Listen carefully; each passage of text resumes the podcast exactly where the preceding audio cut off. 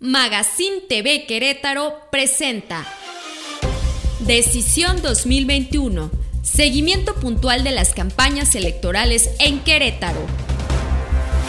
Decisión 2021. Una de las candidatas que quiere romper los paradigmas queretanos, la de Movimiento Ciudadano Betty León, prepara una nueva propuesta que tiene que ver con la hierbita risueña. Este martes, la del Partido Naranja sostuvo un foro al que invitó al exsecretario de Salud, José Ángel Córdoba, para hablar de los usos y beneficios de la marihuana.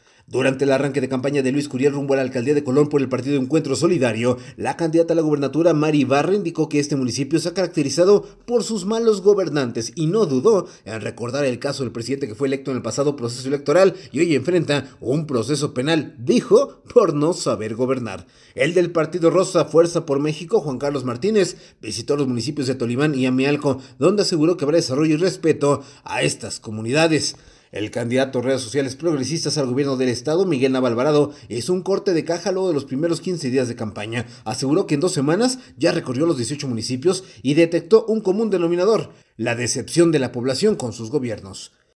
Abigail Arredondo, candidata del PRI a la gubernatura, presentó la propuesta del día donde menciona que erradicará el hambre, especialmente la de los niños, con apoyos alimentarios para 102 mil personas, propuestas reales a las necesidades de la población, aseguró la priista.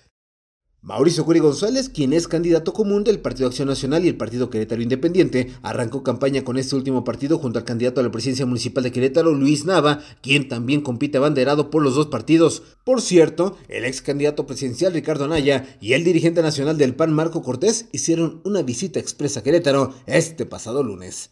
La candidata de Morena a la gubernatura, Celia Maya, sigue dando espaldarazo al candidato a su partido al municipio de Querétaro, Arturo Maximiliano García. La candidata invitó a Arturo a su programa Diálogos Ciudadanos, donde otra vez el expanista aclaró por qué dejó el PAN y por qué se abrigó en Morena. Se me hace que va a ser el tema de toda la semana. La candidata del Partido Verde Ecologista, Katia Reséndiz, recorrió el municipio de Amialco. Allá degustó la gastronomía del lugar y compartió sus propuestas sobre la agenda ambiental. El resto de candidatas no compartieron agenda pública. Dato de singular importancia, el Instituto Electoral del Estado de Querétaro advirtió a seis partidos políticos que no respetaron la paridad de género. Tienen hasta mañana miércoles para corregir o se podrían quedar sin candidaturas. Hasta aquí el resumen de lo más destacado de las campañas electorales este martes 20 de abril. Lo invito a que se mantenga bien informado a través de nuestras plataformas y redes sociales. Magazine TV Querétaro y Andrés Esteves, MX. Decisión 2021. Magazine TV Querétaro presentó Decisión 2021. Seguimiento puntual de las campañas electorales en Querétaro.